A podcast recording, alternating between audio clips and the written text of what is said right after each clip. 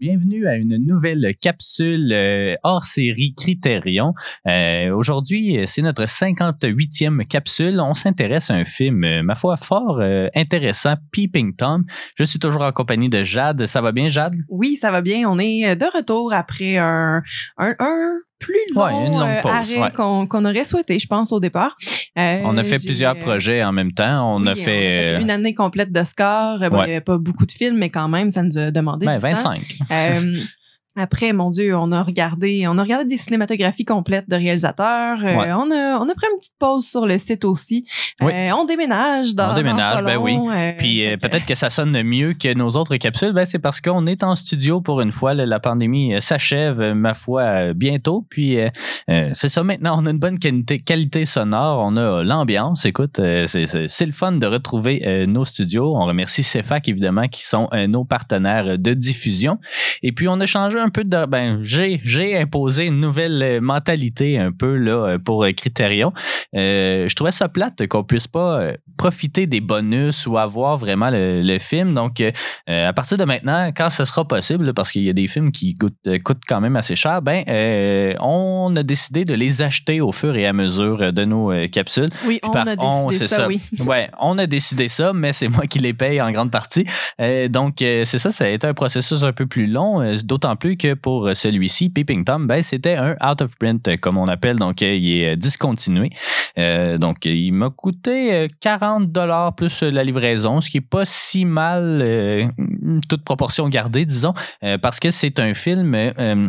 Euh, de, Michael Powell, en fait, qui est un réalisateur bien connu, mais c'est un, euh, Criterion a perdu les droits euh, de ce film-là. Puis, il il est pas dur à trouver nécessairement. Puis, je pense même qu'il y a eu des rééditions peut-être de meilleure qualité en Blu-ray.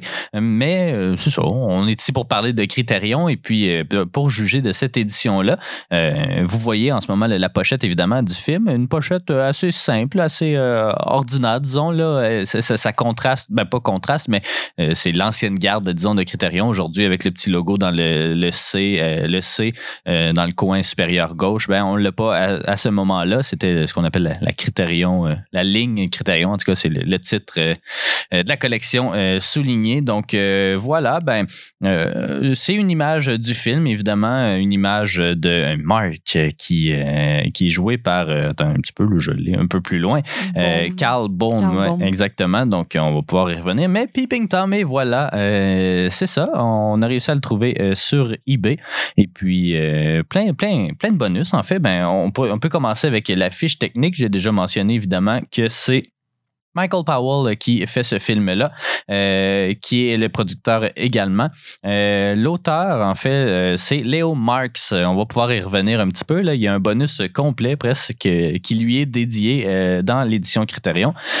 Puis sinon, le montage de Noreen Ackland, la direction artistique d'Arthur Lawson, la musique de Brian Easdale. Et puis, dans la distribution, ben, il y a, comme on a mentionné, Carl Baum qui, qui a joué, ben, moi, j'ai jamais écouté ça, là, mais euh, dans la, la- la trilogie C'est de. c'est une trilogie. En fait, euh, il a joué dans euh, les trois Sissi, Ouais. qui sont des TV movies, je pense que Oui, tu m'avais mentionné. Autrichien, ouais. ouais, mais avec, mon Dieu, le- Romy Schneider. Schneider.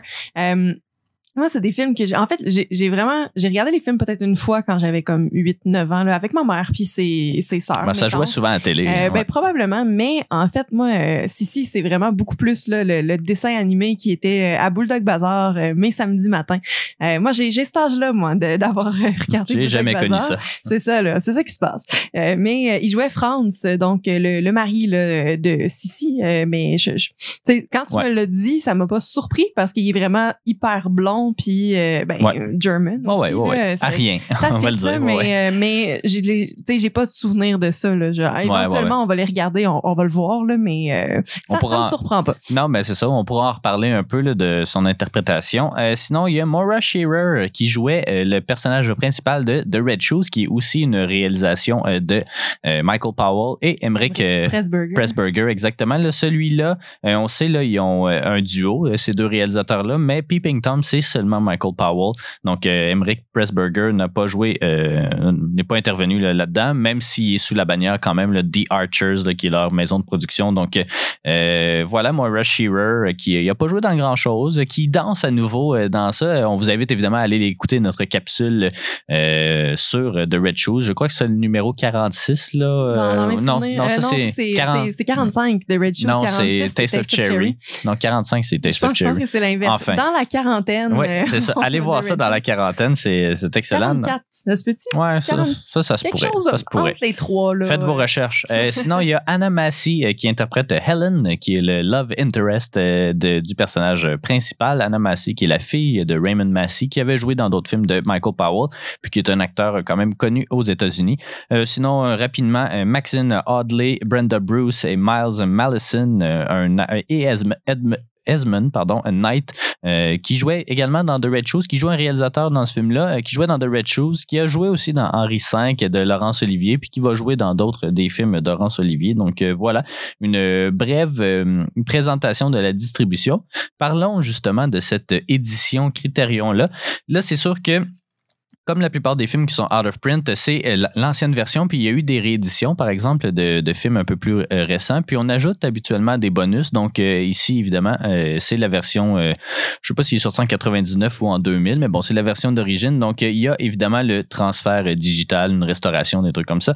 il y a un essai audio, en fait, qui, qui sont, dans les faits, un commentaire, en fait, des commentaires audio de la film theorist, donc théoricienne du cinéma, disons, du film, Laura Mulvey, euh, qui, euh, si je ne m'abuse, le signe également, euh, ah, c'est pas écrit, mais je pense qu'elle signe également l'essai à l'intérieur. Là, je pourrais regarder ici.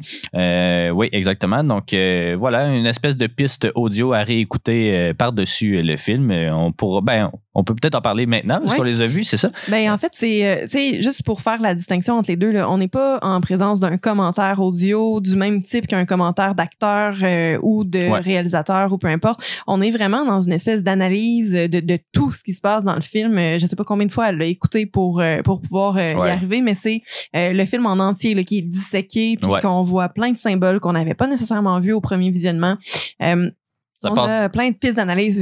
Non, non, non, c'est euh, correct. Sur le, le, tous les thèmes du film, le voyeurisme, le cinéma, la sexualité, l'enfance, les troubles psychologiques, le, le, la, le rôle du père, euh, des théories freudiennes. Bon, c'est vraiment euh, très, très intéressant. Exactement. Ça porte bien son nom, en fait, c'est ce que je voulais dire, parce que c'est pas des, des, des, commentaires audio, mais c'est vraiment des, un essai. c'est vraiment ça, d'une certaine façon. C'est comme si elle lisait un essai qu'elle avait écrit, ce qu'elle a peut-être fait aussi, là, pour être aussi concise, mais c'est ça, elle analyse, par exemple, les transitions entre les scènes, euh, en plus de nous donner un peu d'informations sur euh, le, le, behind the scene, en quelque sorte, euh, du film. Donc, très intéressant. On va bientôt vous expliquer le résumé, là, parce que là, on, parle comme ça, mais c'est ça, c'est pas dans le concret. il y a aussi une, une section où il y a des images, en fait, behind the scene du, de la création du film où on voit les acteurs, le réalisateur, évidemment, là. donc, en train de faire le film. Il y a un documentaire de 50 minutes qui s'appelle A Very British Psycho, euh, qui est réalisé par Chris Rodley qui est en fait un documentaire qui était sur le, Channel 4 euh, au Royaume-Uni, qui euh, parle surtout en fait de la vie de Leo Marx, qui est le, le scripteur, en fait, le, scénariste du film, et puis qui, le, en tout cas, il, porte vraiment plus là-dessus, mais on, parle également aussi là, de la réception critique désastreuse du film à sa sortie. Euh, on fait pas vraiment référence en fait à Psycho. On, en parle un petit peu là, parce que en fait, ce qu'il faut mentionner, c'est que c'est quand même un film similaire à Psycho d'Alfred Hitchcock. Euh, les deux sont sortis la même année. Les deux euh, abordent sensiblement les mêmes thématiques. Ben, pas les mêmes thématiques, mais en tout cas, une construction euh, moindrement semblable. On pourrait revenir un peu plus tard. mais c'est ça. Donc, ce documentaire-là, on l'a trouvé pas tant pertinent au final parce que ouais, ça s'intéresse à quelqu'un qu'on se Ça parle vraiment plus du, euh, du scénariste, donc euh, Léo Marx, euh, de comment il était, puis je l'ai lu ailleurs aussi, c'était probablement le seul décodeur de la Deuxième Guerre mondiale qui était pas dans Fletchley Park, l'endroit là où The Imitation Game se passe. Alan Turing. c'est ça. donc, il travaillait pas là, lui, mais c'est quelqu'un qui a créé des codes, qui a écrit des poèmes pour, pour que les, euh, les espions puissent s'envoyer des, des, messages. Il avait suggéré de faire ça sur des mouchoirs. bon, il a comme révolutionné un petit peu sa, sa part de, de cette game-là mais euh, ça parle pas du tout finalement. non, c'est ça. Ça s'intéresse vraiment beaucoup à lui. Ça revient à certains euh, lieux de, où ils ont tourné le film. Bon, tu sais, il y a quand même des choses intéressantes, mais pour un documentaire de 50 minutes, disons qu'il y en a un bon 30 ou 40 de relativement superflu où on s'intéresse, oui, à lui, mais c'est ça, on dirait que c'est la, la personne la moins intéressante. Ben, il y a une vie très intéressante, mais c'est la personne la moins intéressante, disons, du lot. J'aurais aimé ça qu'on parle de Michael Powell, qu'on parle peut-être euh, de la distribution et tout certaines personnes font des apparitions, mais euh, c'est ça, euh, c'est c'est dommage. C'est pas le meilleur bonus qu'on a vu, mais euh, moi, moi j'ai bien aimé vraiment l'essai audio. C'est un peu, comme tu le mentionnais, là, ben, tu pourrais peut-être justement en parler, mais c'est un peu dur à suivre par moment. Ben, en fait, j'ai trouvé ça difficile à suivre parce que on, a le film qui joue en arrière, évidemment, puis on avait mis les sous-titres au film, ce qui nous a vraiment pas aidé à se en fait, qui m'a vraiment pas aidé à me concentrer dans ce, ce, commentaire audio-là, parce que on est toujours porté à lire les sous-titres quand il y en a. On regarde le film pour une deuxième fois. J'avais envie de, j'avais envie de regarder le film une deuxième fois, puis c'est pas vraiment ça l'expérience. Euh, c'était difficile d'être focus parce qu'en fait, c'est, tu tu le disais, euh, prends-le comme un podcast, puis euh, regarde pas, lis pas les sous-titres, regarde quasiment pas l'écran, sauf quand elle dit ah dans cette scène-là il se passe telle affaire, parce que au final, euh, c'est, c'est vraiment difficile d'être accroché. Fait que le nombre d'informations que j'ai retenu de ça, je pense qu'il est pas très élevé, mais c'était le fun. Ouais, ouais, ouais. Vraiment moi, j'ai vraiment aimé ça parce que c'est ça, c'est de mettre un peu en mots ce qu'on voit puis ce qu'on comprend pas nécessairement. Euh, c'était vraiment un essai. C'était très intellectuel aussi dans le vocabulaire. Donc, c'est pas. Euh, pas super accessible, mettons. Là. Euh, c'est des termes quand même assez complexes souvent. Puis là, on est un peu perdu entre, entre l'image et le, et, le son. Donc voilà, mais c'est moi j'ai trouvé ça vraiment intéressant.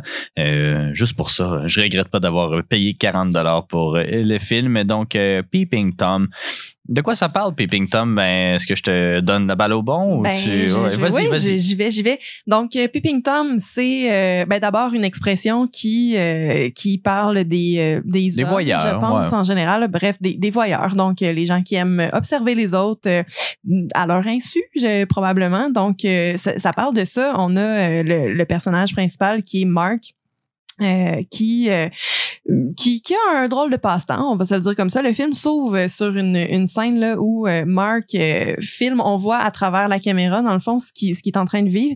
Il voit une prostituée dans une ruelle qui qui l'invite à le suivre évidemment. donc il la suit, arrive en haut tout ça, la fille commence à se dévêtir puis là on voit pas ce qui se passe mais Mark la la tue finalement mais elle est vraiment très effrayée puis on on voit pas pourquoi. En fait, il y a juste euh, une grosse lumière dans son visage, puis on comprend pas exactement ce qui se passe. Euh, donc, ça, ça s'ouvre comme ça. Après ça, le lendemain, on est encore en, angle caméra, puis là, Mark va sur le lieu euh, de, du, crime finalement, où il, filme la police, puis les inspecteurs, puis tout ça.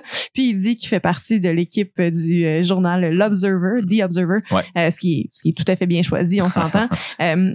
Donc, on a ce, ce Mark-là, dans le fond, qui, euh, on apprend, travaille sur des plateaux de, de cinéma. Il, je sais pas c'est quoi son titre exactement. Un, En anglais, c'est focus puller. En fait, c'est comme la personne qui s'occupe de, de, mettre le bon focus sur la caméra, donc euh, de calculer les distances par rapport entre la caméra et les personnes euh, ou les objets qui doivent filmer. Donc, c'est ça, c'est un terme, je sais pas ce serait quoi en français, là, mais un preneur de focus, disons, là, mais c'est ben, ça. Il s'occupe, c'est ça, autour de la caméra. Il travaille dans, dans le cinéma. on sait, on sent que ça, on le voit aussi que sa grande passion c'est de filmer euh, des, des femmes. Beaucoup, euh, il fait de la photographie de, de pin-up aussi euh, pour son pour son boss qui vend ces, photos là, puis qui qui les vend à des gens un petit peu gênés de les acheter.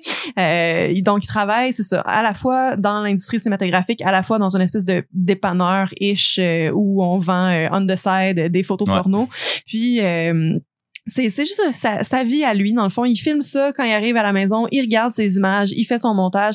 Puis c'est pas très clair mais c'est quand même mm, on, se doute aussi là qu'il y a comme un, degré sexuel à ça. Il regarde ses images puis il vit des choses là. C'est quand même intense. Euh, donc là on, on suit Mark puis euh, sa, sa voisine d'en bas en fait qui est euh, je, je me rappelle pas de, de ça. Ben c'est Ellen. mais le, le nom d'actrice ah c'est Anna Massey ouais. Anna Massey, euh, qui est sa voisine en bas. Euh, ils se rencontrent alors que c'est son 21e anniversaire à elle. Puis ils deviennent euh, amis, puis ils développent une petite relation amoureuse aussi. Donc c'est comment vivre cette relation-là alors qu'il y a quand même des, des, des côtés sombres là, qui qui veut pas trop qui veut pas trop explorer avec elle. Puis comment aussi ce, ce gars-là est juste honnêtement ben, malade là, donc euh, puis qui essaie de, de, se soigner puis de régler ses problèmes pour être avec elle. Donc euh, une histoire d'amour euh, ouais, troublante. atypique, ouais. mais vraiment charmante honnêtement là. Ouais ouais ouais. Ça, ça a son charme mais c'est ça c'est mais, mais troublante il faut, faut le dire. Exactement. Le film est, est, considéré comme l'un des premiers slashers. Donc un slasher c'est un film d'horreur qui vire au gore en fait là où il y a habituellement beaucoup de sang où il y a ben, des couteaux là qui slashent ça, le dit, mais c'est ça, c'est les films d'horreur, mais violents. On n'est pas dans Rosemary's Baby où là, c'est plus psychologique euh, ou même héréditaire ou euh, Midsummer ou des trucs comme ça. Donc, euh, vraiment, c'est des films d'horreur gore, mais c'est le premier. Donc, il faut pas s'attendre non plus à ce qu'il y ait tant de sang que ça. C'est surtout, en fait, dans la scène finale, je pense, que, que, vient cette, cette, ce proto-slasher-là, disons, un genre qui va être très populaire dans les années 70 dans les films de série B, les, les films d'exploitation ou en en tout cas, ben, les films, c'est rare que les films d'horreur ont beaucoup de budget, même encore aujourd'hui. Donc, euh, le film, euh, ben, on, se casse, ben, peut-être qu'on pourrait non, avant de rentrer dans peut-être dans l'information, juste avoir le pouls général euh, de ton appréciation du film, parce que c'est ça. Évidemment, on a vu pas qu'on a vu cette histoire-là ailleurs. Je pense pas qu'on l'ait vu vraiment de, cette forme-là, mais tu sais, ça, c'est la trame un peu d'un film d'horreur euh, typique, disons. Donc, euh, je, veux, je veux connaître tes impressions aussi. Euh, toi qui as vu d'ailleurs Psycho, peut-être qu'on va le réécouter d'ailleurs après, après avoir vu Peeping Tom. Ça nous a donné goût, en fait, de replonger dans le classique d'Hitchcock. Mais tes impressions du film? Ben, honnêtement, c'est comme, comme je le disais, c'est une, une histoire, c'est drôle à dire, mais c'est une histoire qui est vraiment troublante. on dit, bon, un des premiers slashers. Au final, on voit pas vraiment ce qui se passe. Ce qui est, ce qui est correct aussi, je pense que déjà le film a eu une une horrible réception euh, critique en parler, donc je pense que ça, ça l'aurait encore plus tué finalement de, de montrer plus que ce qu'il fait. C'est beaucoup dans la suggestion en fait. Puis il y a énormément de, euh, de, de, de sexualité, de séduction autour de ces euh, de ces crimes là. bon, on commence avec une prostituée. Après ça, on est avec une actrice qui qui s'en va en a date. Puis après, on est avec une pin-up mais à chaque fois c'est euh, c'est de moins en moins montré. Je sais pas il y a comme quelque chose qui euh, il, y a, il, y a, toute une euh, c'est c'est c'est beaucoup de show don't tell tu sais. Ils te mettent pas beaucoup de in your face ou ils prennent pas la peine de tout expliquer nécessairement. Mais c'est dans la suggestion d'abord et avant tout. Puis avec l'année aussi de la sortie du film c'est c'est un peu normal là. Le sang en 1960 c'est tourné en 1959 c'était inexistant là au cinéma ou à peu près là, sauf peut-être dans les films en noir et blanc où là tu vois pas vraiment le sang. Euh, mais oui, continue. Ben, je, je, je, continue. Donc, euh, c'est ça. Mais ce film-là, bon, avec son titre, avec ses thématiques, avec son personnage principal, il y a en fait, le, un des corps du film, c'est vraiment le, regard, euh, le regard qu'on pose sur les autres, que les autres posent sur nous, qu'on pose sur nous-mêmes. puis il y a, y a vraiment beaucoup de, de jeux de, je sais, je sais tellement pas comment m'exprimer là, mais de, il y a beaucoup de, de mise en abîme. Ben non, mais de de, de couches en fait de, de regard. On est à travers une caméra, on est en train de regarder sur un écran, on est euh, à mm. travers une fenêtre, à travers. Tu sais, il y a, y a, beaucoup de d'effets visuels, mais c'est ça. Tu sais, c'est pas rare qu'on regarde des gens regarder quelque chose qui regarde quelqu'un. Tu sais, il y a beaucoup, c'est ça, comme tu le dis, là, de couches, de niveaux. Là. Pensez à Inception, là, mais le film nous fait prendre un peu là, la, la, position en fait du, du, voyeur au même titre que, que son personnage principal. On est euh, à la fois victime et euh, euh, meurtrier, on est comme c'est, on a vraiment une drôle de position des fois on veut pas voir ce qu'on ce qu'on est en train de regarder, on, se fait placer euh, euh, à des endroits qu'on qu'on veut pas euh, où on veut pas vraiment se retrouver non plus. donc il y a tout c'est ça, cette, ce, jeu de regard-là qui est, euh, qui est comme, qui sert énormément le propos, mais qui devient la forme aussi. C'est, c'est vraiment super intéressant.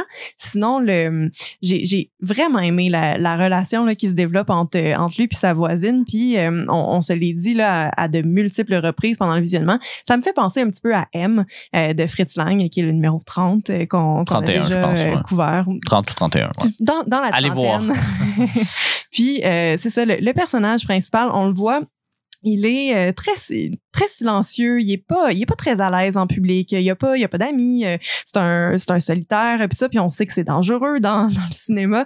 Euh, donc là mais l'affaire aussi c'est qu'on le voit dès le début du film en train de de faire ses, ses meurtres dans le fond. Donc c'est c'est quand même particulier après de voir que c'est pas un gars qui est qui est très sûr de lui qui qui va à, à la rencontre des gens puis tout ça. Donc c'est c'est vraiment un, un, drôle de personnage, mais euh, je, je, regardais le film en me disant que j'avais le goût, que ça fonctionne, puis tout ça, puis euh, surtout justement, euh, éventuellement, il rencontre quelqu'un qui lui dit qu'il a un problème, alors que cette personne-là sait absolument pas ce qui se passe, mais elle, se doute qu'il se passe quelque chose, puis dès ce moment-là, il veut travailler là-dessus, il veut trouver une solution, ce qui, ce qui, tu sais, ben oui, oui quand oui même. Et non. Puis, ben, c'est pas tant je, je pense pas que c'est tant qu'il veuille trouver une solution plus qu'il veut pas mêler Ellen à son histoire. Tu sais, il veut continuer à faire ses trucs, mais il a pas le goût euh, que Ellen, pas nécessairement sache, mais en tout cas soit corrompue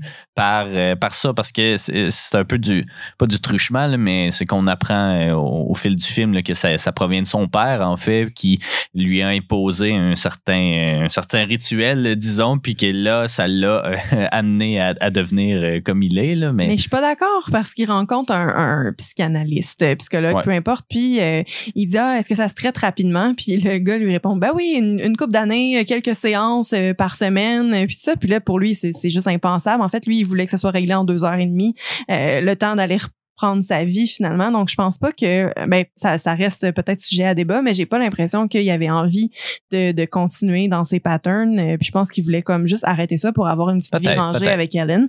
Euh, ce qui euh, ben on, on vous le ben, avec la finale, euh, avec la finale, puis on s'en est ouais, jasé un peu. Tu sais, il veut pas nécessairement avoir tant une vie tranquille. mais tu sais, ben ça, ça, reste ça reste sujet à interprétation, je pense. Mais je, je, trouve que c'est un c'est un film qui est vraiment le fun à regarder à cause de ses multiples multiples couches justement de, de symboles puis d'interprétation et tout ça. Et en même temps, le, le personnage principal qu'on sait d'emblée que c'est un, un, tueur, puis euh, on, on devrait pas se placer derrière lui. Puis je pense que c'est ça que les gens euh, ouais. faisaient euh, au premier screening, dans le fond. Ben, peut-être peut-être ouais. avec notre, notre, culture cinématographique, notre expérience, puis ça, on prend peut-être une autre une autre position.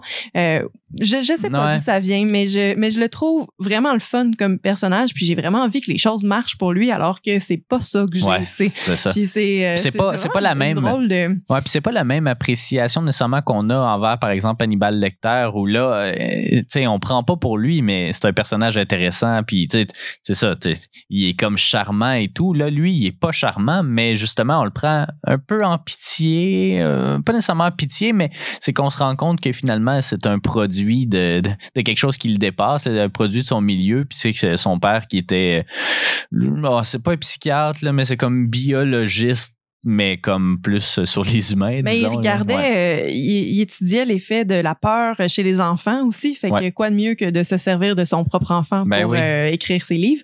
Fait qu'il a été vraiment cruel avec son fils, dans le fond. Puis en même temps, il a offert une caméra quand il avait 8-9 ans. Donc euh, après, lui, il est resté pas mal avec ça. Puis tu sais, il, il, disait dans, dans un de ses films, tu l'avais noté aussi quand on le regardait euh, c'était la, la, nouvelle blonde de son père. Puis là, il dit, ah, la, sa voisine dit quand est-ce que ça a été filmé? Puis il dit six mois après euh, la, la, séquence d'avant.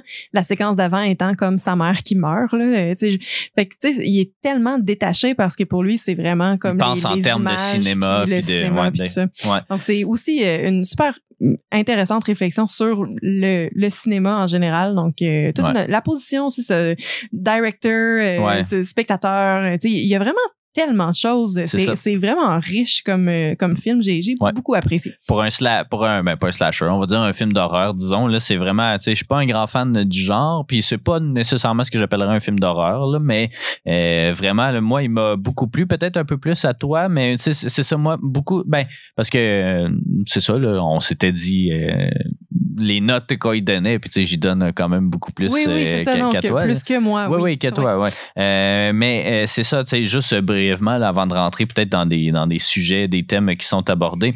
Moi, j'ai vraiment aimé ça. J'aime beaucoup les films là, qui sont un peu méta ou qui te portent à réfléchir. Puis évidemment, ben, ça porte sur euh, le cinéma aussi. Euh, fait qu'évidemment, c'est, c'est plein de thématiques qui viennent me chercher.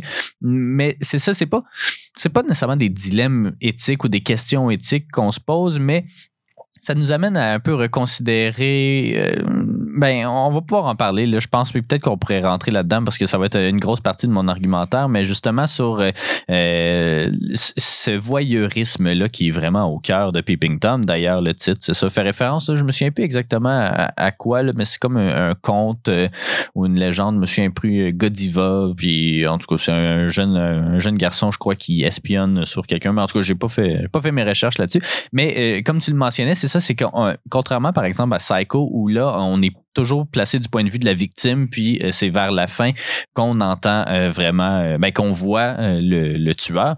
Là, c'est le contraire, c'est qu'on est dans la peau du tueur, mais pas tout le temps. Des fois, on est du point de vue de la victime, mais c'est ça, essentiellement, on est du point de vue du tueur, puis on nous force un peu à sympathiser envers lui.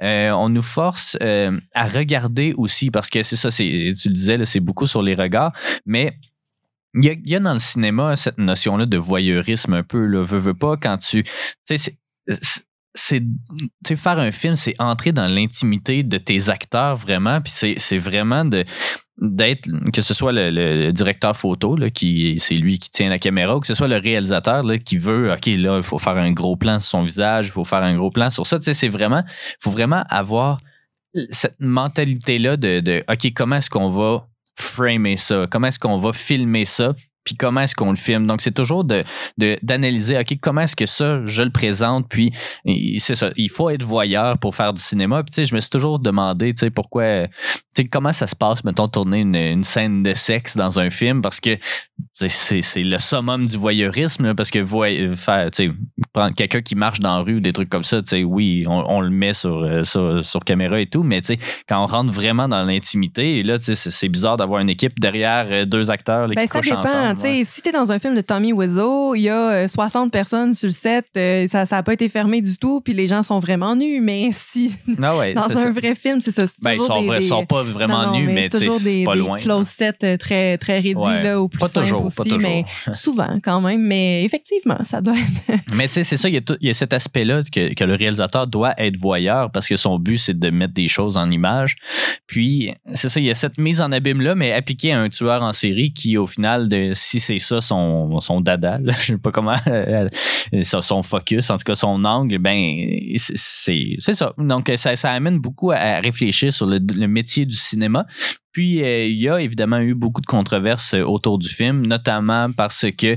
euh, mais, mais là, je te vois hacher de la tête. Mais et c'est t'es comme, c'est des, voyons c'est des donc. controverses que je que Mais- je comprends pas nécessairement. c'est tellement aller chercher là, les bébites pour rien. Puis Mais euh, non, non, c'est c'est que c'est c'est une autre mentalité complètement. là. C'est ça, on va l'expliquer un peu. Il y, a, il y a plusieurs petites controverses qui, au final, en fait une grosse. Le film a été censuré. Tu sais, il y a même je sais même pas s'il est sorti en salle. En fait, je pense qu'il est sorti comme une semaine ou deux, puis après, il s'est fait retirer. C'est quelque chose ça, comme ça. se peut. Puis il est ressorti 15 ans après euh, à cause, euh, ben pas à cause de Martin Scorsese, mais en tout cas, lui en a fait beaucoup la promotion. Puis finalement, il s'est redevenu, en tout cas, on l'a rétabli dans, dans le, euh, le patrimoine cinématographique. Mais c'est ça. Puis je comprends évidemment pourquoi la, la- la collection Criterion a mis la main dessus parce qu'il aime ça, les films, justement, soit présenter le director's cut, soit présenter les films qui ont été censurés. Ben, Euh, c'est donc- aussi parce que c'est ça a marqué euh, la fin de sa carrière, malheureusement. Oui. Donc, euh, Oui. c'est ça. C'est un, un film important pour ça, je, Ouais. je pense. Mais en fait, j'avais une question par rapport à ça. Mais la plupart de ses projets avec euh, Pressburger, ils ont été quand même faits après. Là, avant, Euh, avant. à tout avant. Tous avant, fait que tous c'est avant. vraiment mort après. Il fait des films, il a fait des films Michael Powell de 1931 jusqu'à 1960. Il en a fait après, mais euh, c'est ça après le film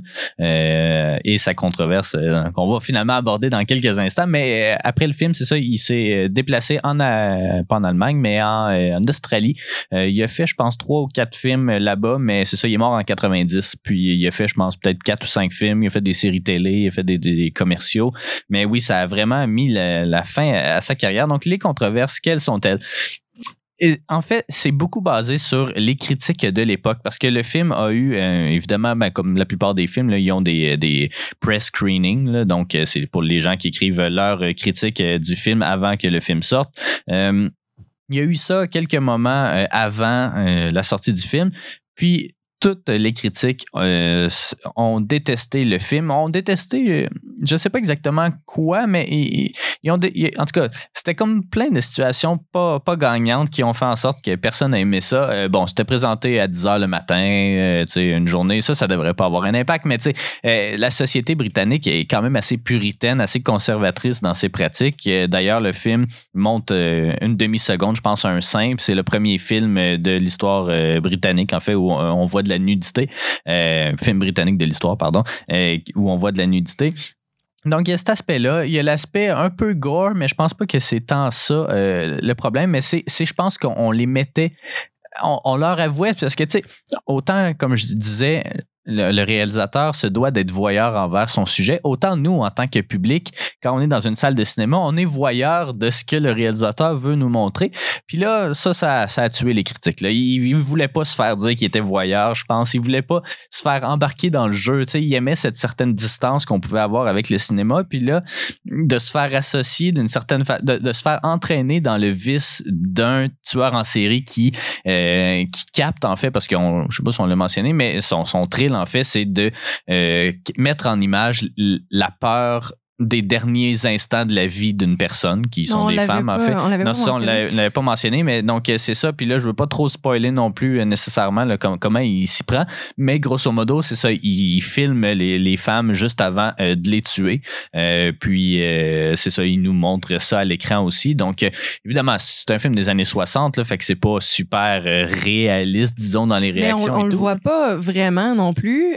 mais je voulais juste ajouter aussi, il y a un, un, super beau moment en fait que j'ai remarqué plus euh, au deuxième visionnement pendant le commentaire parce que c'est elle qui le disait. Euh, il y a un, très beau moment où le, personnage principal vraiment nous regarde euh, à travers ce qu'il est en train de faire. Puis je me rappelle même pas c'est à quel moment du film. En fait, je sais pas si c'est significatif, mais c'est vraiment ah ça se peut oui avant de avant de rencontrer la mère de sa blonde qui est aveugle. Eh oui.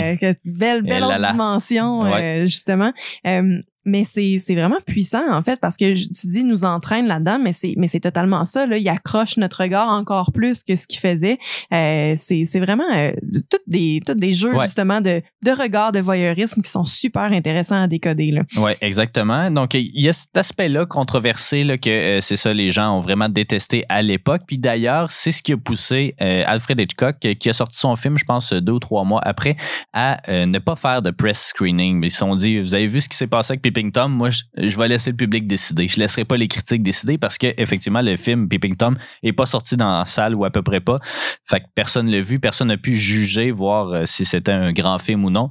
Euh, donc, euh, c'est ça. Hitchcock, lui, c'était pas son premier barbecue. il, a, il, a, catché assez vite que Psycho, qui évidemment deal aussi avec des, des, thématiques relativement novatrices. On voit une scène relativement graphique aussi vers la fin, du transgenre, du ben pas du transgenre, mais du. Ben, c'est freudien là. C'est c'est vraiment le, rôle de la mère. Du cross-dressing, euh, c'est plus ça que je veux dire. Oui, ben, c'est ça, il, se déguise euh, en sa mère. Puis, ça. puis en plus, il a tué. Ben, comme pas trop clair, je me rappelle pas vraiment, en fait, s'il a tué sa mère ou si elle est juste morte et qu'il l'a laissé là, là, ce qui est On parle de Psycho, euh, on parle pas de Peeping Tom, mais, C'est aussi dérangeant, mais, tu sais, une, une des grosses différences entre les deux, puis tu sais, je le, je le disais quand on le regardait la première fois, Peeping Tom, que, tu sais, c'est plate que dans le fond celui-là ait pas réussi alors que Psycho est à mon avis vraiment plus dérangeant mais peut-être que la différence justement c'est que tu le sais à la fin dans Psycho puis c'est le punch puis tout le monde est vraiment surpris parce que c'était la première fois que ça se voit alors que dans euh, Peeping Tom on, le sait au début. Euh, puis là après c'est de puis ça le disait dans les essais qu'on lisait aussi de c'est que ça essaie de rebâtir un peu la confiance du public avec le personnage principal. Euh, mais mais moi ça a pas été un problème puis c'est ça je, comprends pourquoi mais faut dire qu'il c'est un beau c'est un beau monsieur là aussi il, est charmant. Il est... tellement gêné, puis tellement, il a un petit sourire, tout coquin puis c'est vraiment dérangeant que comment j'en parle aussi mais mais c'est c'est ça. Moi j'ai vraiment euh, j'ai vraiment accroché à sa à sa personnalité qui est pas euh, tu sais c'est le genre euh, d'affaires tu sais on, on, voit souvent ça dans les, les posts de médias sociaux le genre le, le loner là, qui dit ah reste chez vous demain à ses amis parce que ben peut-être qu'il va faire quelque chose à l'école tu sais. Mais c'est un, un, peu ce genre de gars là, là. Tu veux pas vraiment l'avoir comme ami mais tu veux pas vraiment l'exclure non plus parce que tu sais pas trop. Euh, ouais, il, est sympathique, puis euh, c'est ça. Mais ça, c'est un des problèmes. Il y a aussi une autre controverse, puis c'est peut-être à cause de ça euh, que ça. Ben, je sais pas si on va parler de la même chose. Ben, Avoir ta réaction, je, je suis pas ben, sûr, mais vas-y, ben, vas-y, vas-y. Oui, c'est la dernière que tu avais à, ah, amener, mais le, la scène où on voit son père, en fait, là, ah, ouais, ouais, c'est à peu près vers ça. Parce que j'ai l'impression que c'est la plus grosse critique qui a été adressée. puis c'est celle que je comprends moins. en fait, il y a une des premières scènes où on rencontre Ellen, sa, sa voisine, euh, où elle, elle lui demande de, lui montrer un film, puis ça, puis il s'en va pour lui montrer un film d'un de ses meurtres, puis finalement il fait non, c'est pas, pas ça, je vais lui montrer finalement, puis il montre euh, des, des scènes que son père avait tournées dans son enfance, puis ça, puis il explique la peur, puis ça, puis comment son père l'a traumatisé et tout. Euh, la, la critique qu'on a fait à ce moment-là, c'est que le personnage du, du, jeune Mark, dans le fond, est joué par le fils de euh, Powell et le père qui est vraiment castrateur, qui est vraiment euh, quasiment dictateur aussi, là, qui, qui a manipulé son garçon pas possible. C'est euh, Powell qui le joue et la, la mère qu'on voit jamais, dans le fond, là, mais la mère qui, la voit morte, dans, dans, son cercueil, qui tient la main, c'était sa, sa vraie femme. Là. mais les gens ont vraiment pas aimé ça, puis j'ai, j'ai vraiment de la difficulté à comprendre à quel point c'est, euh, c'est un problème. Je peux peut-être te l'expliquer un peu, là. C'est que, euh, en fait, euh, je vais te mansplainer ça comme, il, comme il faut.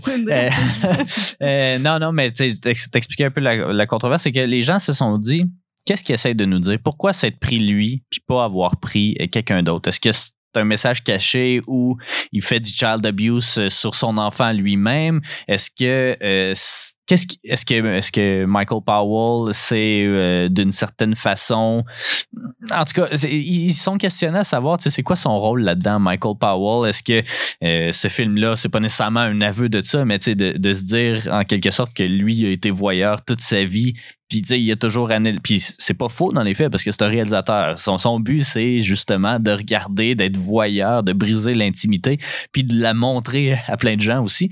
Fait c'est là que les critiques ont, fait comme, attends un peu, là, qu'est-ce que t'es. Qu'est-ce que tu es en train de nous dire? Es-tu en train de nous avouer quelque chose? Puis là, ça, ça j'imagine que les critiques ont fait un crime. Michael Powell, il est dérangé, il, il, est pas sain d'esprit parce qu'il faut remettre un peu en contexte c'est qui Michael Powell?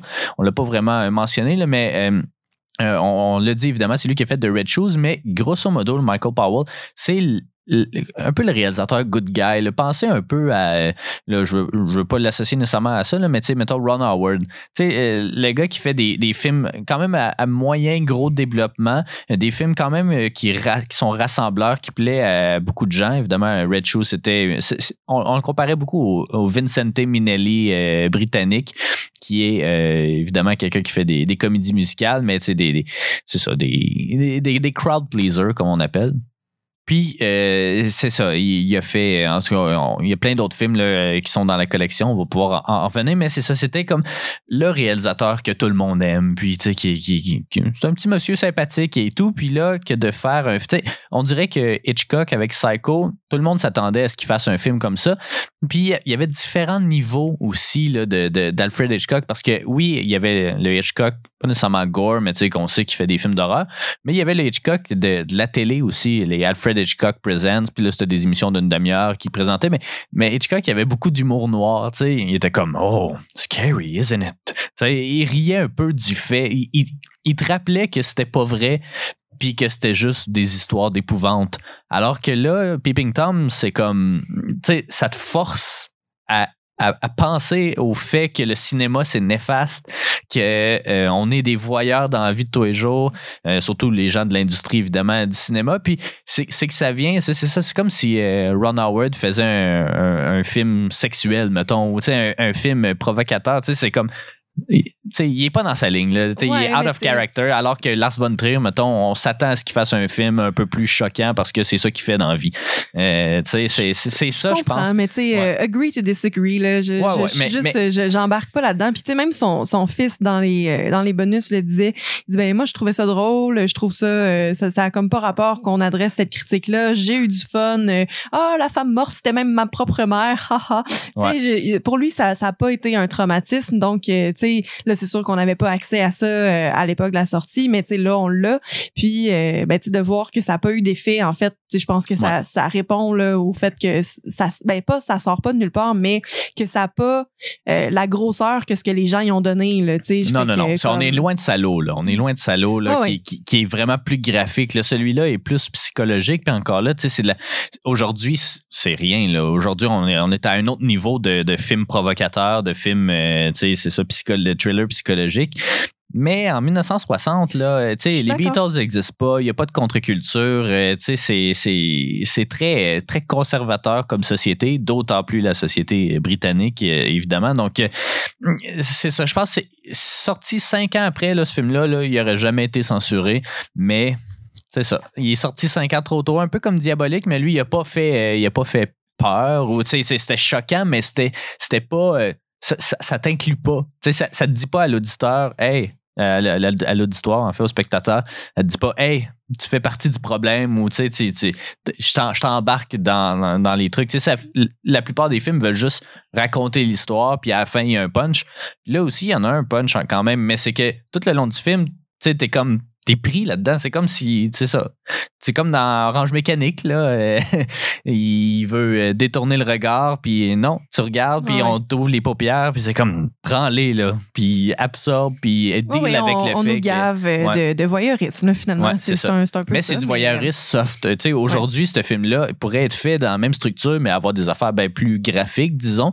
ce serait peut-être dans l'air du temps, mettons, mais c'est ça. À l'époque, ça a vraiment a fâché tout le monde. Puis c'est ça, c'est une chance, c'est Martin Scorsese et euh, Francis Ford Coppola qui ont euh, déterré un peu ce petit bijou-là, qui a redonné un peu ses lettres de noblesse, qui l'ont présenté à des films de cinéma, puis que là, les gens se sont rendus compte, euh, les festivals de cinéma, puis que là, les gens se sont rendus compte que Crime, oui, c'est un hidden masterpiece. En tout cas, pour moi, il l'est. Pour toi, peut-être qu'il l'est un peu moins. Mais c'est sûr que le, deuxième visionnement a fait en sorte que je l'ai plus apprécié, malgré que j'avais comme de la difficulté à, trouver ce que je voulais faire dans ce visionnement-là. Là, écouter le commentaire ou regarder le film.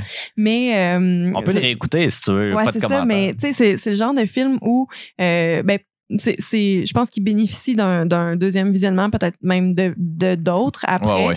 Euh, mais j'aime, on le sait, là, nous deux, là, mais euh, j'aime vraiment les, les, films où il y a des pistes d'analyse, justement, parce que ça me ramène à mon cégep euh, où on faisait que ça dans, dans nos cours. Puis c'est le fun de voir les, l'utilisation de certaines couleurs. puis il y en a beaucoup dans, dans ce film-là. Puis placer les acteurs d'une certaine façon, comment l'espace est utilisé, est-ce qu'on voit euh, une fenêtre, est-ce qu'on a un plan large sur la pièce, est-ce que c'est petit, est-ce que c'est un plan rapproché, est-ce qu'on vit de l'angoisse, pardon?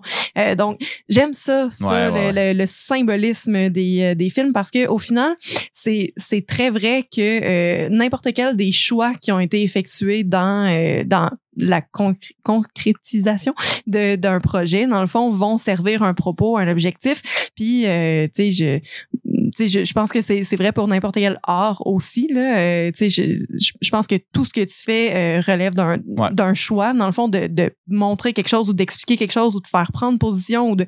Puis c'est d'autant plus vrai dans le cinéma parce que c'est un médium qui passe super bien pour euh, des messages, dans le fond. Puis ce, ce film-là est, est, vraiment riche de ça.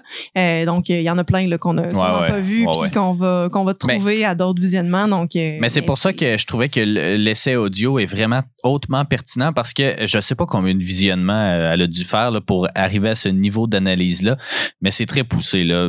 On est des cinéphiles, on regarde beaucoup de films, on les analyse, on les critique. Puis, tu sais, pour arriver au même type d'analyse qu'elle elle en a tiré, ça, doit prendre 7, 8, 10 visionnements minimum. Tu sais, je suis capable de le faire avec certains films que j'ai vus à tonnes, à tonnes. Mais c'est, puis c'est aussi, euh, c'est aussi con. Tu, sais, tu, mentionnais là, que tu sais, chaque scène a son importance. Puis, tu sais, chaque nouveau visionnement t'amène un nouveau euh, truc d'analyse. Tu sais, c'est con, mais il y a une, transition à un moment donné entre la prostituée qui sert du thé, puis euh, la, mère aveugle, en fait, du whisky. Du whisky, c'est ça. Puis, tu sais, juste avec cette transition-là qui sert juste à faire avancer l'histoire, dans le fond, ben, c'est en même temps une réflexion sur le fait, sur le passage entre, OK, là, on est dans, disons, le, le, plus le populaire, une prostituée qui boit du thé, puis on s'en va vers le milieu aisé, puis avec des, des, protagonistes qu'on n'a pas vus encore pour l'instant, mais des protagonistes aisés qui boivent du whisky dans des verres en, en, verre. mais on pourrait sûrement aller plus loin avec ça parce que c'est une prostituée qui, euh, bon, je vais dire à peu près n'importe quoi, mais je suis sûre qu'il y a quelque chose là pareil. C'est une prostituée qui était d'ailleurs une vraie pin-up euh, dans les années 50. Donc, Pamela euh, Green, je crois, là. Possible, mais tu sais, une fille qui est habituée de, de ressentir les regards des autres, qui pose nue pour. Puis c'est d'ailleurs elle qu'on voit ses seins euh, dans, dans, le film plus tard.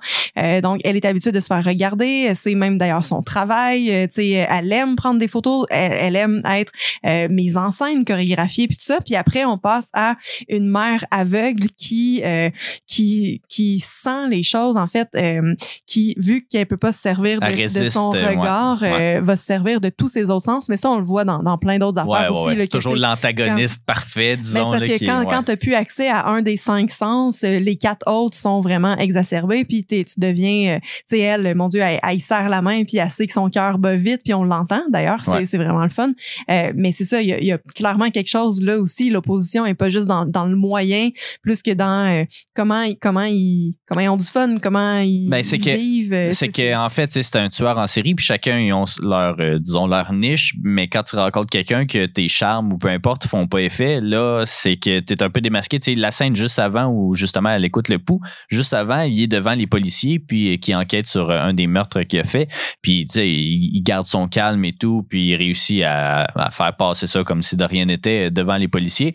Mais après ça, devant elle, elle se rend compte que oh, ton pouls il est comme ça, t'as l'air nerveux et tout. Puis elle a comme ce sixième sens-là de comme, OK, on dirait qu'il me regarde là. Fait qu'elle se retourne. Puis là, en tout cas, ça, ça le trouble parce que quand même, il voudrait, il voudrait la tuer. Lui, quand il tue du monde, c'est pour observer le regard de peur des derniers instants. Puis elle, elle, n'aura jamais ça parce qu'elle sait pas qu'est-ce qui se passe. Elle va euh, avoir peur, mais elle sait pas de quoi elle a peur nécessairement. Donc, c'est ça, lui, ça le trouble évidemment profondément.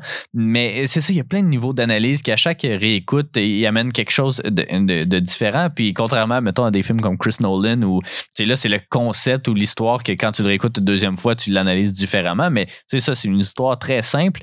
Et puis, puis l'essai audio fait vraiment un très bon travail de nous montrer, c'est ça, à quel point chaque plan est pensé puis a son utilité. Tu sais, euh, si tu regardes un film, euh, je sais pas, moi, euh, on écoutait, mettons, récemment I Love You Man, ou tu sais, des, films un peu plus, tu sais, low-brainer, disons, tu sais, il n'y a pas, tu sais, chaque plan sert à, à donner, mettons, une nouvelle d'un morceau d'information. Là, ici, c'est pas ça. Chaque plan a, comme sa symbolique. Euh, tu mentionnais la couleur dans les meurtres. Euh, ça, ça a été repris aussi dans des films de Brian De Palma qui fait partie de la clip de, Scorsese puis euh, Coppola que je suis le tueur, il y a toujours un morceau de rouge ou il y a toujours quelque chose de rouge quand vient le temps de tuer. Tu sais, chaque chose ça, ça peut être partout. Tu dis I love you man. OK, oui, d'accord. Mais je veux dire, dans CA, il y a tout autant de, pistes d'analyse, de, de, couleurs, de rythme, de musique, de, de puis la narration. Mon Dieu, on je pourrais en parler des heures. tu sais, je veux dire, c'est pas juste parce que le, genre est plus léger que, non, non, non. pas de... Il y a même des, des films un peu plus euh, poussés, mettons, qui n'auraient pas ce niveau de... Tu sais, mettons, mon point, c'est que je verrais pas un essai audio comme celui-là dans un film comme I Love You Man ou quand, parce, que, parce qu'il n'y a rien à dire. Une transition entre cette scène-là et cette scène-là n'a pas été réfléchie. Eh, ben, il y a une des fois, C'est ça, il y a une tonne, ils font du char puis on a compris qu'ils sont ailleurs. Mais c'est ça, c'est pas réfléchi. Au corps, c'est à la seconde près. C'est une précision chirurgicale puis ça, ça, démontre vraiment que Michael Powell, en 1960, c'est un de ses derniers films, mais il est pas, euh, il a genre 50 ans, mettons, 60 ben, 1920, ouais, à peu près 50 ans, mettons. Euh, il a déjà beaucoup d'expérience. Il sait comment faire des films, des films à grand déploiement. Puis ça montre vraiment, c'est ça, une précision chirurgicale qu'il y a très peu de réalisateurs, à mon avis, qui sont capables d'avoir aussi facilement. Parce que, tu sais, c'est pas un film à grand déploiement, c'est pas un film épique, c'est pas, il n'y a pas une grosse équipe autour de ce film-là. -là, c'est ça, c'est un film indépendant. Je pense qu'il disait 150 000 euh, ah, livres euh, que le budget. Tu sais, c'est rien, c'est sûr, c'est en 1960, mais comme sais, c'est ça, c'est. il y a une, très grande maîtrise de, tous les concepts euh, cinématographiques, en fait, de comment faire un film, mais dans tous ses aspects au final. Même, je, disais, on entend son pouls. Euh, puis il y a toujours la, la même euh, la même musique là, qui revient en leitmotiv euh, quand il regarde ses films. Puis c'est toujours les mêmes notes. Fait qu'on le sait que quand on, sait que c'est des films muets, c'est il y a quelque chose qui marche pas là. puis c'est un peu comme comme M finalement. C'est la même chose. Donc c'est ça. Il y a, tellement de choses. Je pense qu'on pourrait en parler vraiment. Ouais, Ça, ça, doit faire déjà un bout. Fait presque 50 minutes, mais oui, il y, a tellement de choses. De, pour vrai, il faut juste regarder ce film-là, je pense. Puis le regarder, mais essayer de lire dessus aussi, ça aide. Parce que l'écouter comme ça, ça fait comme, ah, tu sais, c'est intéressant. Mais plus tu lis plus tu euh, regardes des essais, des vidéos sur YouTube, des trucs comme ça, c'est pas pour rien qu'il fait partie de la collection puis que euh, Scorsese tripe dessus. Tu sais, oui, il aime le réalisateur, mais comme il, puis clairement, ce film-là parle beaucoup aux cinéastes là, qui se retrouvent évidemment là-dedans parce qu'ils se disent, tu sais, dans mon travail, c'est ça là, c'est de dire, ok, là, la caméra va être ici, on va te regarder en close-up pendant que tu pleures. Ok, pleure puis on, te filme. Tu sais, c'est comme, en tout cas, c'est d'avoir. Euh, il y a ça dans le film aussi avec une actrice qui est absolument pas capable de faire son travail, euh, puis qu'on filme 95 takes euh, pour qu'elle s'évanouisse euh, par terre, puis qui finalement réussit quand c'est quand c'est une vraie émotion. puis ça, on, se l'était adressé d'ailleurs pendant le premier visionnement qu'il y a comme une différence, une, une, différente façon de voir le cinéma entre entre Mark qui filme des, des émotions raw dans le fond, puis qui le fait en une take parce qu'il n'y a pas le choix. puis de l'autre côté, l'autre réalisateur qui a plus de budget, qui a plus de moyens, qui a plus de temps, puis tout ça, puis qui, euh, qui est pas capable d'avoir... Ouais, c'est ça, puis qui est pas capable. D'avoir quelqu'un qui euh, s'évanouit tout simplement c'est ça c'est qui, recherche quasiment là je, vais aller plus loin mais qui cherche quasiment comme le, produit final le profit au final.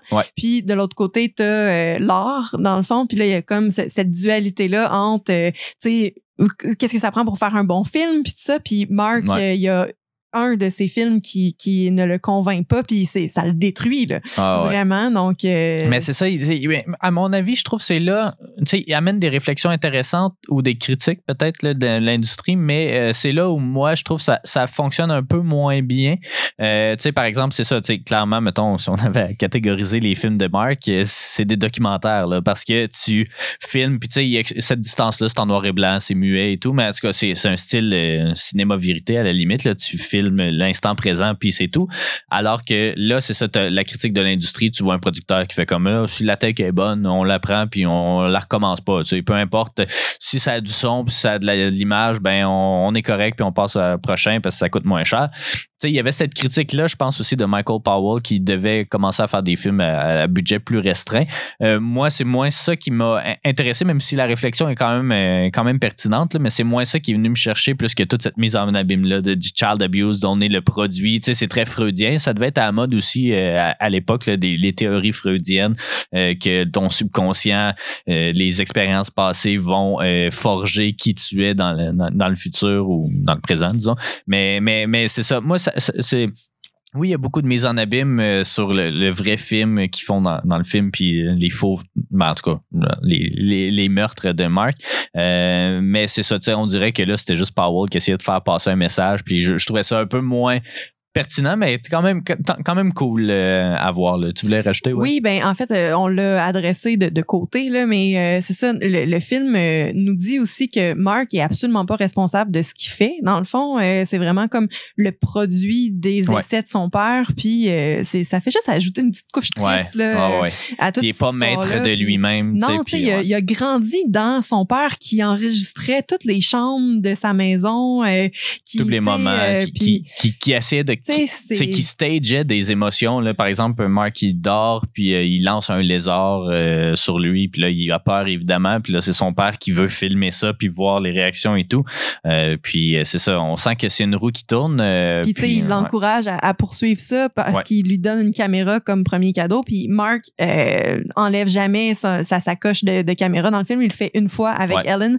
Puis il est pas bien parce que là, on le voit dans ses gestes qu'à un moment donné, il voit des, des gens, c'est comme un un écho à sa première euh, scène de voyeurisme qu'on voit dans la caméra de son père. C'est vraiment intense euh, les niveaux de cette scène-là. Mais là, il essaye de la, prendre, il, vient pour la, toucher sur euh, son côté dans le fond. Puis là, elle est pas là, ça s'accroche parce qu'Hélène l'a fait la, la serrer avant leur date, puis tout ça. Puis il est complètement déstabilisé. Il sait plus comment se placer. Ses bras sont plus larges que son corps. Il y a comme, il y a vraiment comme ça. tu sais, elle, elle disait, c'est quasiment third limb. Euh, puis euh, c'est ça, il est comme pas capable de s'imaginer sans dans le fond. Puis c'est ça, c'est tu sais au final euh, c'est un ben là, on parlait de, de Alex tantôt de Orange ah, Mécanique, mais tu sais c'est c'est ça, on, le force à devenir quelqu'un qui veut pas être. Mais bon, Alex, je, je reviendrai pas là-dessus, mais mais je t'ai volé ton punch. ouais, mais c'est c'est écoutez, je, ouais ouais non c'est ça. Honnêtement, ouais ben c'est ça. au premier visionnement, tu sais parce qu'on serait pas mal rendu à donner une note, disons. Là. Je ne parlerai pas nécessairement des références dans la culture populaire parce que, euh, ben, heureusement pour le film, il y a eu une certaine euh, réhabilitation dans le patrimoine cinématographique et même un peu du vivant aussi de Powell qui avait déjà mis un terme à sa carrière. Là, mais euh, c'est ça, heureusement, là, en raison de Martin Scorsese, Francis Ford Coppola, le film est, redevenu. Il a fait partie de la collection Criterion aussi dans le Laserdisc, puis là, dans le DVD. Ils l'ont pas refait malheureusement en Blu-ray, mais s'ils le refont, c'est sûr qu'ils vont leur faire, mais euh, je vais le racheter. Euh, mais euh, c'est ça, pour, pour sa mise en scène au quart de tour, pour toutes les réflexions qu'il va vous amener, pour la, la, plus-value à chacune des réécoutes, pour le, la, tonne de symbolisme. Il y a des symbolismes aussi sur la place des femmes aussi dans le récit. Ah il y en a ah, plein. c'est ça. Ce, moment-là, quand la, nouvelle blonde du père prend la caméra, puis là, ça devient flou, puisque l'essayiste disait, en fait, c'est que la, femme ne contrôle pas le regard. En fait, le, le regard dans le film un film sur le male gaze essentiellement. il y a vraiment des, des hommes. Puis euh, quand elle, pendant deux secondes, prend la caméra, l'image se, se brouille. Donc euh, la femme est pas capable de regarder. En fait, elle est pas voyeuse. Elle est plus l'objet du désir. Il y a, oh mon Dieu, il y a tellement d'affaires. Il, y a, il y a tellement de symbolisme dans ce film-là. Là, on peut juste pas vous le recommander assez. Euh, je sais pas si ta note a changé depuis, mais moi, moi en tout cas, j'y donne, pour l'instant, en fait, j'y donne un 8 sur 10, mais je pense que ça pourrait s'élever à un 9 sur 10 prochainement parce que c'est ça. Il y a tellement de niveaux ça me donne le goût de le réécouter alors que je l'ai vu deux fois dans la même semaine. Euh, j'ai le goût de lire. c'est un film quand même méconnu, fait qu'il n'y a pas beaucoup non plus de vidéos YouTube ou d'articles écrits à son sujet, mais j'ai le goût d'en apprendre plus. J'aurais le goût de jaser au réalisateur, j'aurais le goût, tu sais. En tout cas, c'est vraiment un petit bijou. Là. Je suis très content de l'avoir acheté. Oui, mais tu disais, je ne sais pas si ma note a changé, mais en fait, j'aime ça me laisser décanter un peu là-dessus. Puis, euh, tu sais, quand, quand je commence à en parler, puis là, c'est là que je vois si, euh, si ça, ça change ou pas. Puis dans, dans ce cas-ci, je trouve que effectivement mon opinion change plus plus j'y pense dans le fond. Puis là, je pourrais encore en parler pendant une heure et demie. Puis euh, je vais y aller avec un, un 8 aussi, euh, ce qui veut pas dire que je vais peut-être pas le changer non. Non, non, ça. Euh, mais je, je, partais à, la base avec un 6 quand on l'a regardé la première fois, 7 pendant le deuxième visionnement. Puis là, à en parler depuis tantôt, je, je suis vraiment hyper dedans. Là, j'ai vraiment passionné puis je, je, tiens plus sur ma chaise. Euh, donc, donc, je vais y aller avec un 8 pour là. Puis, euh, c'est, écoutez, on Un 9 demain, puis un 10 euh, dans deux jours. Écoute, c'est, on peut pas vous le recommander assez. C'est, c'est le fun, ouais. Critérion pour ça. Puis, quand on le regardait la première fois, je l'avais dit euh, ah mais c'est un peu comme M, euh, tu sais, euh, puis le, personnage puis tout ça, puis c'est un man child qui qui est pas vraiment responsable de ce qu'il fait puis tout ça.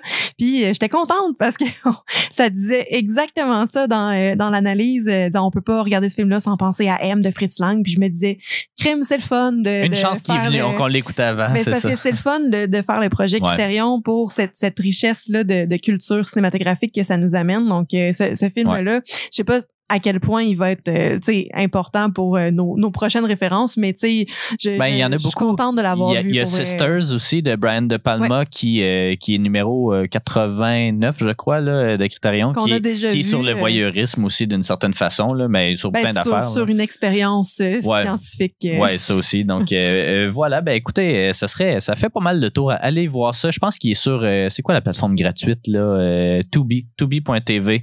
il est en streaming là euh, au moment où on se parle. Si vous l'écoutez dans quatre ans, il sera peut-être plus là. Mais écoutez, euh, trouvez ce film-là. Je pense pas qu'il est si dur à trouver. Euh, puis moi, ça, en tout cas, ça me donne vraiment le goût de plonger dans la carrière de Michael Powell. Heureusement, il y a deux autres films qui s'en viennent assez prochainement aussi. Là, Black Narcissus puis un autre long titre. Mais en tout cas, j'ai bien hâte de continuer à plonger dans son univers. Ben écoute, à moins que tu aies quelque chose à rajouter, c'est ce qui ben mettrait fin. Ouais, c'est ça. c'est ça. Il faut qu'on aille souper à un moment donné ambiance, nouveau studio. C'est vraiment le fun d'être ici aussi. Donc, non, je pense que je vais, je, vais me calmer. Puis, on, va, on va à la maison. Génial, génial. Ben, la prochaine capsule va porter sur le film The Night Porter, numéro 59, un film italien des années 70. Bien hâte. Puis, comme j'ai mentionné qu'on les achetait au fur et à mesure, ben, on l'a acheté. Puis, il a été refait en Blu-ray. Donc, on pourra vous parler de cette édition-là. J'aimerais qu'on parle de ce on-là. Là, mais ouais, ouais, ouais. Ben, ben c'est ça, notre deal, c'est que si, euh, si, euh, si t'aimes le film, tu payes à moitié. Puis sinon, c'est moi qui prends euh, l'entière responsabilité. On a des beaux arrangements. notre vie de couple est palpitante. Eh, écoutez, ça, ça, fait un trou dans mon budget, mais pas dans ma culture. Eh, écoutez, bonne soirée. Ben, bonne soirée. Peu importe quand vous bonne nous écoutez. Bonne soirée pour nous. Ben oui, bonne soirée à toi, Jade. On se reparle dans deux minutes. Et puis, merci. On se retrouve pour la prochaine capsule. Salut.